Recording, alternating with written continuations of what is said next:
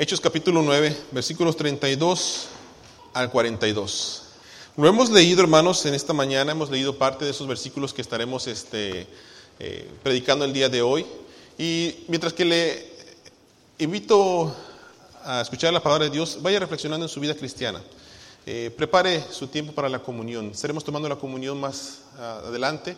Y le invito ¿verdad? a que se examine su corazón, que vea lo que Dios quiere para usted en su vida, que no haya nada, hermanos, que le impida tomar la comunión con, gozo y con alegría.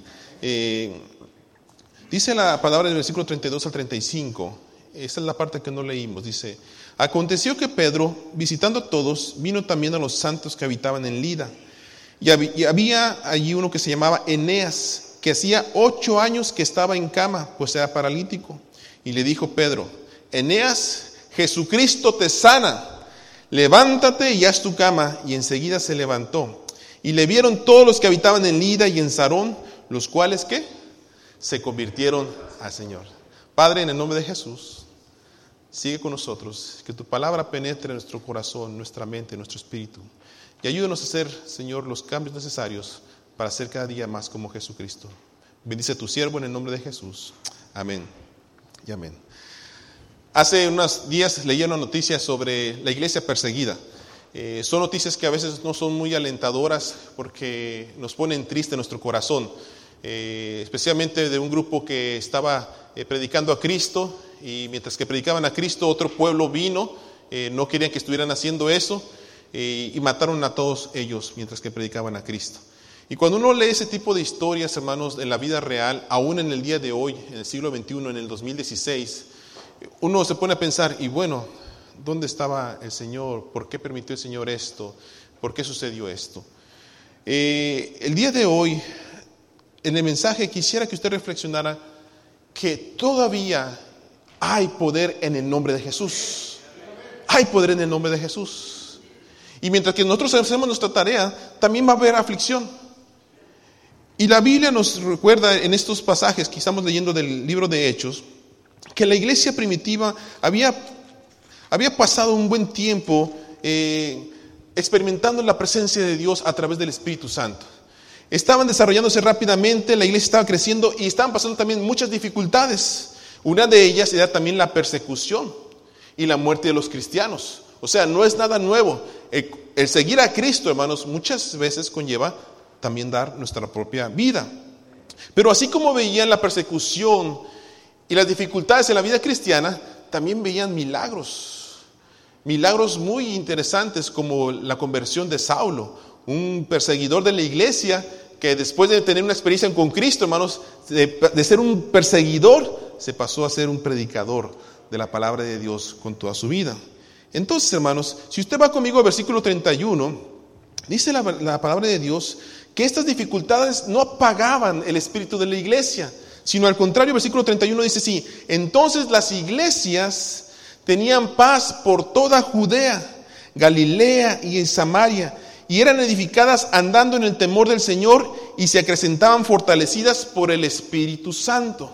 Dice cómo andaban ellos, tenían paz, andaban en el temor del Señor y se acrecentaban fortalecidas por el Espíritu Santo.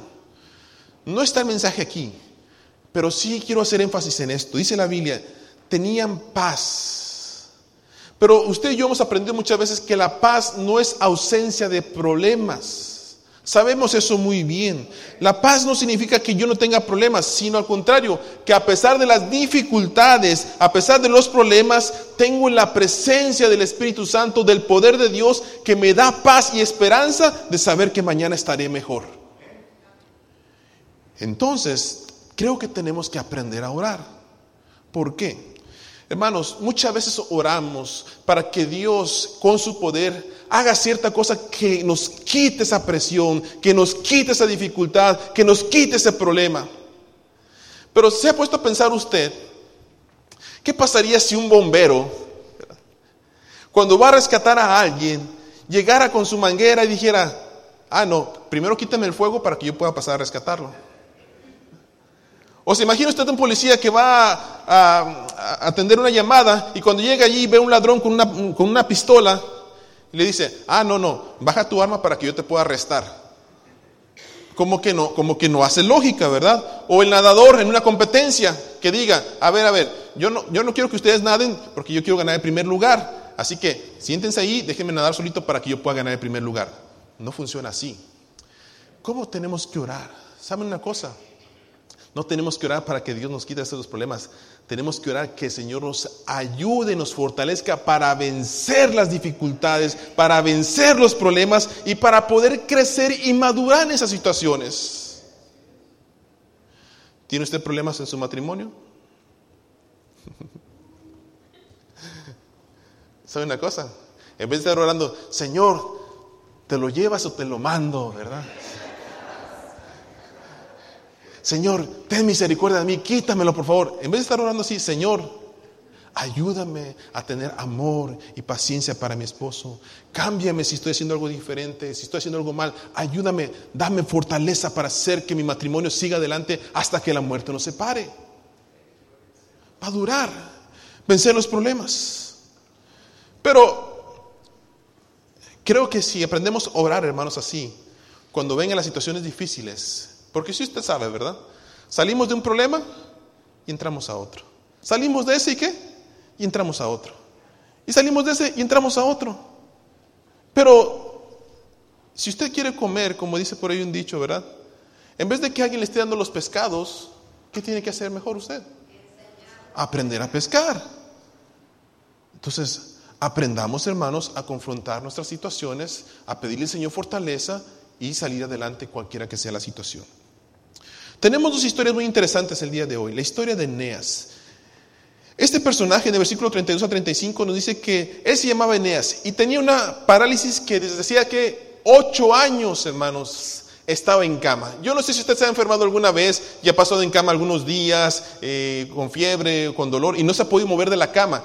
Si usted se recuerda eso, sabemos que es bien doloroso, ¿verdad? Sabemos que hay un momento en que la cama cansa por más a gusto que esté la cama.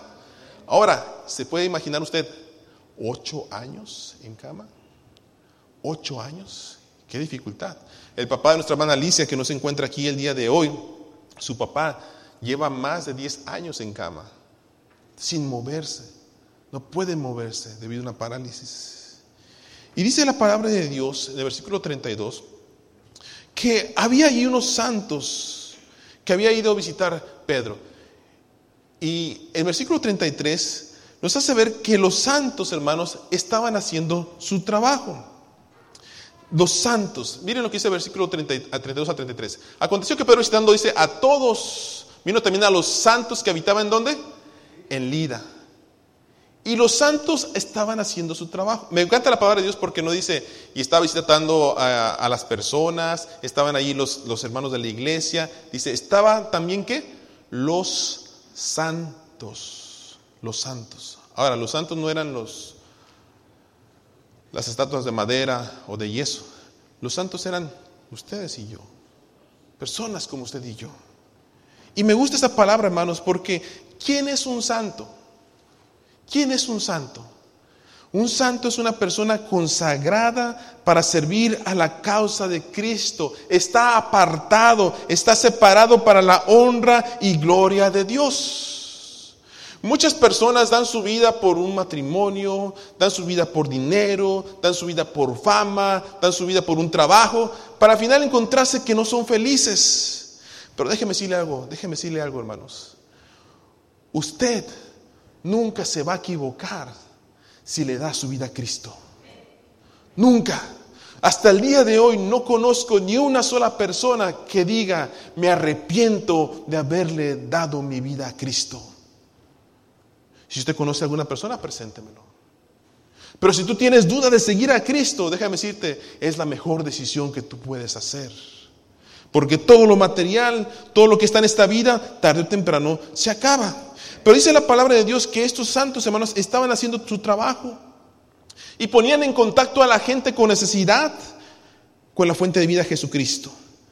Todos aquí conocemos gente con necesidad. Algunos de ustedes conocen personas que están enfermos ya de varias semanas, eh, personas que ustedes quizás amigos, vecinos, que tienen necesidad. Tenemos que hacer nuestro trabajo como iglesia, hermanos. Tenemos que ponernos en contacto con la fuente de vida. ¿Quién cree que es? Jesucristo. y hacer nuestro trabajo. La Biblia no nos dice sobre Eneas si era una persona cristiana, si se había convertido o no, pero sí nos dice la palabra de Dios que se acercaron y vino Pedro a la presencia de Eneas y a estar con él. Y miren lo que dicen los versículos más adelante. Y le dijo Pedro a Eneas, todos juntos, Jesucristo te sana. Levántate qué? Quiero que aprendamos dos cosas, hermanos, en esta mañana sobre esta historia. Uno, asegurarnos que como santos de la iglesia de Jesucristo estamos haciendo nuestro trabajo. Si usted y yo conocemos personas que necesitan de Jesús, que necesitan sanidad, ¿qué creen que tenemos que hacer? Darles a conocer el nombre de Jesús. Yo les he puesto siempre este ejemplo. Si yo le digo, hermano, me duele mi cadera, me duele mi pierna, y usted tiene una medicina que le funcionó, ¿qué me va a decir usted a mí? Pastor, mire, yo me tomé esta pastilla, tómesela, le va a funcionar. ¿Por qué, hermano? Ah, porque a mí qué? Me funcionó. Hermano, ¿Cristo ha cambiado su vida? ¿Cristo lo ha sanado? ¿Cristo le ha dado nueva vida? Entonces cuando alguien le llega y le dice, estoy triste, estoy enfermo, tengo necesidad, ¿qué, qué tiene que hacer usted?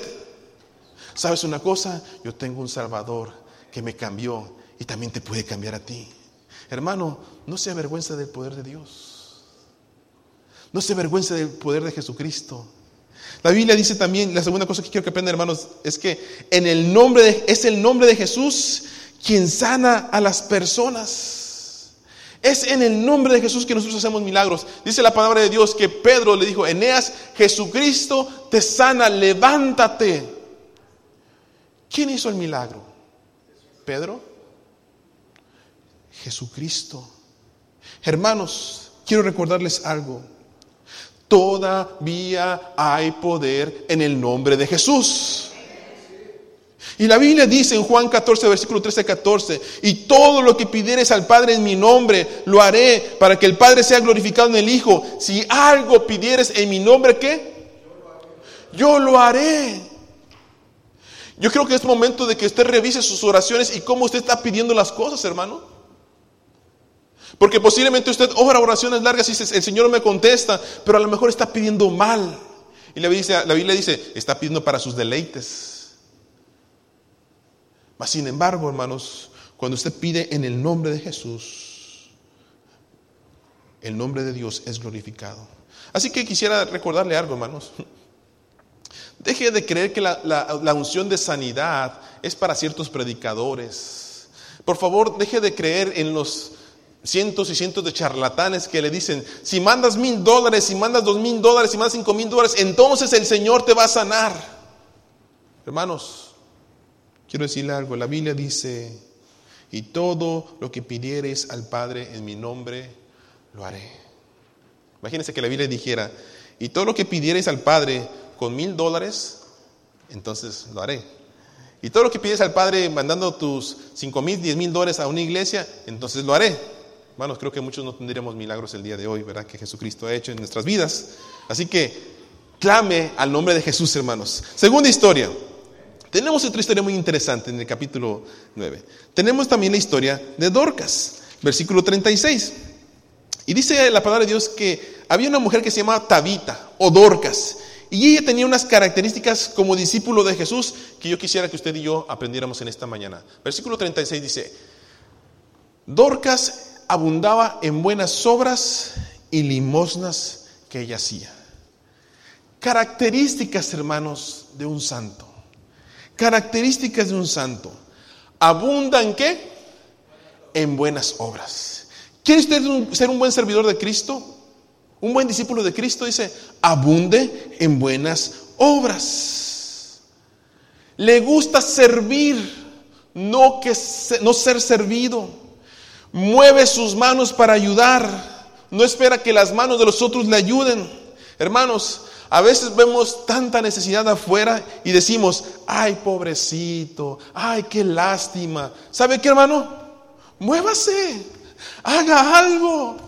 Usted tiene en sus manos el poder de cambiar la vida también de las personas si usted ayuda y abunda en buenas obras. A veces vemos, no sé, ¿verdad? A veces vemos la, necesidad de las personas y, decimos, ay, qué, qué, mal está pasando el tiempo. O la gente cuando está cargando cosas y decimos, ay, pobrecito, qué mala onda que sus hijos no le ayuden. Hermanos, si usted tiene fuerza, haga algo, abunde en buenas obras. Iglesia, despertemos, necesitamos hacer buenas obras. Y con esta, les quiero hacer esta pregunta para que ustedes me entiendan. ¿Qué buena obra hizo usted esta semana? ¿A quién ayudó?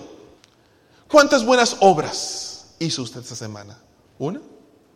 ¿Dos? ¿Tres? La Biblia dice, Tabita abundaba, ¿qué? En buenas obras. Estaba dispuesta a servir. Estamos en la convención y uno de los pastores que estaba a mi lado, estaba platicando con él, y de repente volteé y me fijé que sus zapatos estaban desabrochados. ¿Qué creen que hice? Me agaché y se los abroché. Y él me dice, no, por favor, no, dice, como el reverendo Carlos Peña, me dice, no, como el reverendo Carlos Peña. Hermanos, no se trata de ser reverendo, se trata de ser pastor, no. Hay una necesidad, hay que hacer algo al respecto. ¿Se me quitó lo reverendo? ¿Se me quitó el pastorado? No. Cuando usted ve una necesidad, hago algo al respecto. Y puede empezar así, hermanos. Empieza a ver eh, zapatos desabrochados ahorita. Y al final de la iglesia, ¿verdad? Agáchese a abrocharlos. Ayude a alguien más. Miren, quiero ponerles este ejemplo mucho más grande. El ejemplo supremo. Mateo 20, 28 dice así la palabra de Dios. Todos juntos. Mateo 20, 28. Como el Hijo del Hombre, ¿qué? Todos juntos. No vino para ser servido, sino para servir y para dar su vida, ¿qué? En rescate por muchos. Si Jesucristo es mi ejemplo, ¿qué creen que tengo que ser yo? Hermanos, ocupo ayuda con las sillas a final de servicio. Pastor, ese no es mi cargo. Hermanos, no se trata de cargo, se trata de qué? De servicio. Segunda cosa que hacía Tabita, dice, le gustaba abundar en buenas obras, pero dice la palabra de Dios, abundaba en sus ofrendas. Abundaba en sus ofrendas. Ya me los veo ustedes. Ahí viene la pedrada, pastor. Échele, pastor, ya. Ahí viene la pedrada. ¿no? Nomás les voy a leer este versículo, ¿ok? Nomás este versículo. Versículo 38 del capítulo 6 de Lucas. Den. ¿Y qué? Y se les dará. Se les echará en el regazo una medida llena, apretada, sacudida y desbordante. Y dice, porque con la medida que midan a otros, ¿qué?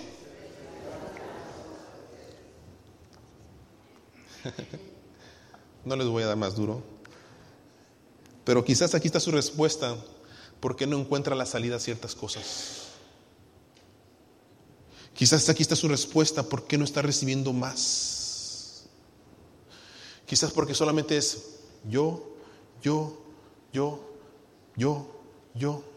Y le pregunto, ¿y los demás? ¿Y la causa del Señor? Den y se les dará. Le invito a que lo pruebe. Si Dios le falla, venga conmigo y me dice, pastor, Dios me falló. Yo di y no me lo devolvió. Necesito, necesito encontrar a alguien así. Todavía no conozco a alguien que Dios le haya fallado, que haya dado y Dios no le haya multiplicado. De recibirá. Pero segunda cosa que aprendemos, hermanos, en esta historia de Tabita, de Dorcas. Versículo 37. Quiero que lean conmigo, por favor. Esto es importante. Dice que, que ella servía a Cristo, servía al Señor, servía a la iglesia y abundaba en ofrendas. Ponme el versículo 37, por favor. Dice, dice la palabra de Dios en el versículo 37. Y aconteció en aquellos días que Tabita enfermó y qué? Y murió. Tabita enfermó y murió. Es interesante, me, llamó mucho la atención, hermanos, porque a veces como cristianos pensamos que porque yo sirvo a Cristo, porque yo doy mis ofrendas, entonces yo, yo vivo en una burbuja donde nada malo que me puede pasar. Pero la Biblia no nos engaña, la Biblia dice que ella enfermó y qué? Y murió. Y murió. Esto nos recuerda, hermanos, a nosotros que como cristianos viviremos momentos difíciles, viviremos tragedias, las tragedias, los momentos difíciles le pueden suceder a los santos. A gente que sirve como usted y como yo, que ama a Cristo, que da sus ofrendas, pueden suceder las tragedias y los momentos difíciles. Y no, no nos debe agarrar por sorpresa. Juan 16, 33, Jesús dijo así, estas cosas os he hablado para que en mí tengáis paz. En el mundo tendréis aflicción, pero dice, pero confiad que yo he vencido al mundo. No sé si esto le, le ayuda o no le ayuda, hermanos, pero quiero recordarle algo. La aflicción será parte de nuestras vidas mientras que duremos en este mundo. Esa aflicción estará allí y en algún momento tocará nuestras puertas. Pero la Biblia nos recuerda, confiad, yo he vencido al mundo. No sé en qué esté su confianza, no sé en qué esté su dificultad, no sé qué es lo que esté pasando, ni qué le está haciendo derramar sus lágrimas, ni qué momento este difícil esté pasando. Pero déjeme recordarle algo, Jesucristo ha vencido al mundo y en Él usted puede encontrar consolación y fuerza para seguir adelante. Siguiendo con los versículos, dice que Pedro fue notificado y fue, llegó y encontró mucho dolor en estos versículos. Encontró lágrimas, la gente estaba llorando. Y hermanos, es que, es que duele. Hace, recuerdo unos años atrás, cuando nos enteramos de la noticia del pastor, ¿verdad? Eh, de Corona, que mientras que iba a llevar a su esposa en la madrugada, un borracho llegó por atrás y les pegó en el carro y ellos murieron en el accidente. Pastores. Dolió, dolió, porque eran siervos del Señor. Estaban haciendo su trabajo, predicando a Cristo, eh, eran muy amados en el distrito y, y murieron. Había dolor, la gente le lloraba a Dorcas. Veían cómo una gente tan amada, tan ayudadora, que da sus ofrendas, pudo haber fallecido y más de una enfermedad. Pero entonces Pedro hizo algo muy especial. Versículo 40 al 41, quiero que por favor lo noten. ¿Están allí, por favor? Dice la palabra de Dios así. Entonces, sacando a todos, Pedro se puso de rodillas y oró y volviéndose al cuerpo dijo, Tabita, levántate. Y ella abrió los ojos y al ver a Pedro se incorporó y le dio la mano, le levantó y entonces llamó a los santos y a las viudas y le presentó viva. Y quiero decirle una cosa, hermanos. ¿Cuál es la clave de los milagros? ¿Cuál es, cuál es la clave en esta mujer que se levantó de nuevo? ¿Cuál es? Versículo 40. ¿Cuál es la clave en ese versículo? Pedro ¿Qué hizo? No llegó dijo, ¿están llorando? Ah, pues sí, vamos a hacer una oración de consuelo, ¿verdad? Y vamos a enseñar que, que el Señor consuele sus corazones y bueno, a seguir trabajando, hermanos. El Señor nos dirige. El Señor nos dirige. Ayer, precisamente el día viernes, eh, los jóvenes pasaron una película sobre el Hijo de Dios y también vimos otra película que hablaba sobre un pastor que mientras que iba a otro lugar, fue atropellado en un accidente, bueno, hubo un accidente muy fuerte. Y una persona decía, dice, yo tengo que ir a orar por esa persona. Es una película basada en la vida real y es su testimonio esta persona. Dice que esa persona, dice, yo tengo que orar por esa persona. Y dice, no, no tienes que orar por él, ya está muerto. Y la película trata, ¿verdad?, que esta persona dice, yo tengo que ir a orar. Abrió la cajuela, se metió, oró por la persona. Y cuando dijeron, tiene señales de vida. Y lo sacaron y cuentan toda su recuperación y cómo siguió predicando a Cristo quiero decirles esto. Quizás usted se pregunte, ay, pastor, ¿a poco usted cree que, resucitó de verdad? ¿A poco usted cree? ¿A poco usted ha visto resucitar un muerto? Decir una cosa, no. Yo no he visto resucitar muertos. Personas que se levanten del féretro por que ya llevan dos tres, o tres días, le mentiría si, si le dijera que he visto. No he visto. He visto personas muy enfermas que los médicos dicen no van a vivir más de dos o tres horas y han sanado y, están con vida.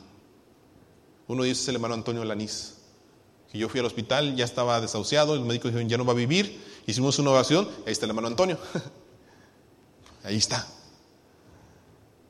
Pero déjeme decirle, ¿crees que Dios lo puede resucitar los muertos el día de hoy? Sí, sí creo. ¿Sabe una cosa?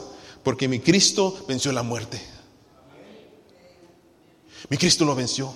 Y Él tiene poder sobre la muerte. Y, nosotros, los pastores, hermanos, yo les, he enseñado a ustedes, cuando nosotros oramos por ustedes, cuando ustedes me dicen, pastor, ore por mí o voy a orar por un enfermo, siempre va en mi mente, Señor, ¿cómo quieres que ore? ¿Qué es, ¿qué es lo que tú quieres que yo ore? Guíame en mi oración, Espíritu Santo, guíame en oración. ¿Cómo quieres que yo pida por esa persona? No es lo que yo quiero. Mi hijo Jesucristo dijo, hágase, ¿qué? Tu voluntad. Si es posible de mí, pasa esta copa. Y pero no, era la voluntad de Dios, tenía que pasar la copa. Pero algo, Pedro hizo algo muy clave, hermano. Dice, su clave fue, dice, se arrodilló y qué? Lloró. Lloró. Me, me hacía la pregunta yo, ¿por qué quizás a veces no, no estamos viendo milagros? El poder de Dios manifestado grandemente en muchas cosas. Y yo me puse a pensar, ¿será que estamos arrodillándonos y orando? Y no estoy hablando aquí de las personas que no se pueden arrodillar por cuestiones físicas, no estoy hablando de... ¿Cuándo fue la última vez, hermanos, que se arrodilló usted en clamor al Señor y en oración y dice, Señor, ven a mi vida, tengo esta petición, tengo esta necesidad, transforma, cumple, Señor, por favor, en tu nombre esta necesidad? Y clamar, ayunar, pidiendo oración. somos tan simples, hermanos, el día de hoy. Y queremos que el Señor nos conteste nuestras peticiones. Tenemos problemas con la familia, con los hijos, por alguna enfermedad. Y decimos, eh, pastor, ore por mí, por favor. Señor, escúchalo, por favor.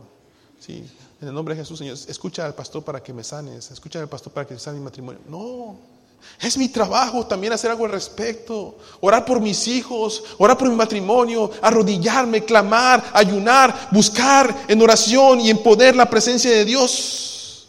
Entonces veremos milagros como este, ¿verdad? como Tabita levantándose de entre los muertos y presentándole vivo a la iglesia. Yo tengo esta pregunta para usted y con eso termino. ¿Cuánto cree usted en el nombre de Jesús? ¿Cuánto cree usted en el nombre de Jesús? ¿Hasta dónde usted cree que Jesús puede hacer? ¿Hasta dónde? ¿Cree que solamente puede sanar a algunos enfermos? ¿O que también puede dar vida? ¿Cree usted que solamente puede cambiar al hermano de mi lado, pero a mí no me puede cambiar porque llevo años tratando? No, hermanos, déjeme recordarle algo. Hay poder en el nombre de Jesús. Hay poder en el nombre de Jesús. Y Dios todavía en el año 2016 sigue haciendo milagros. Y no me refiero solamente a milagros de cuerpo físico, de sanidades. Dios también puede cambiar tu vida, tu mentalidad, tu forma de pensar, tu vida cristiana mediocre. Cuando encuentra a Jesucristo un corazón humilde, humillado y en oración diciendo, Señor, haz un milagro en mi vida. No lo digo yo, hermanos. Lo dice la palabra de Dios. No me crea a mí, créale la palabra de Dios. ¿Quiere usted un milagro? No venga conmigo. Vaya con el Rey de Reyes y Señor de Señores. Vaya con el dador de los milagros en nombre de Jesús. No venga a mí y me diga solamente, pastor, ore por mí. ¿Por qué no se presenta delante de Dios y le dice, Señor, aquí está mi vida, necesito milagros? Y uno de ellos es que me des paz y cambies mi manera de pensar sobre mi vida cristiana. Entonces, hermanos, usted verá el poder y la gloria de Dios en su vida. Amén.